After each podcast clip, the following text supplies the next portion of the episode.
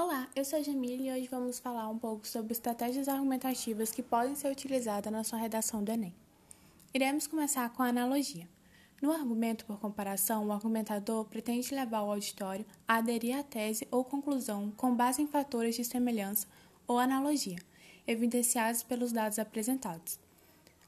Argumentos de autoridade. A argumentação de autoridade consiste em apresentar e interpretar a opinião de outros autores, com o objetivo de dar maior sustentação às ideias e credibilidade ao texto, acessando reflexões de autoridade no assunto, líderes políticos, artistas, filósofos, historiadores e outros, a fim de que as ideias apresentadas na redação tenham como fundamentação os argumentos de especialistas no tema abordado. Causa e consequência. Nesse modelo, apresenta-se os motivos de um determinado problema acontecer e, em seguida, as consequências. Os operadores argumentativos que podem ser utilizados são porque, já que, visto que, graças a, em virtude de, como reflexo disso, com efeito, assim, consequentemente, etc. Citação.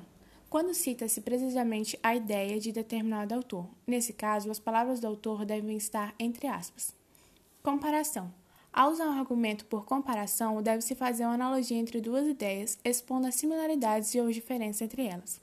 Sendo que os operadores argumentativos são essenciais, alguns são. Igualmente, como se, da mesma forma, bem como, assim também, assim como, do mesmo modo, tanto quanto, semelhantemente acontece com, quando, etc.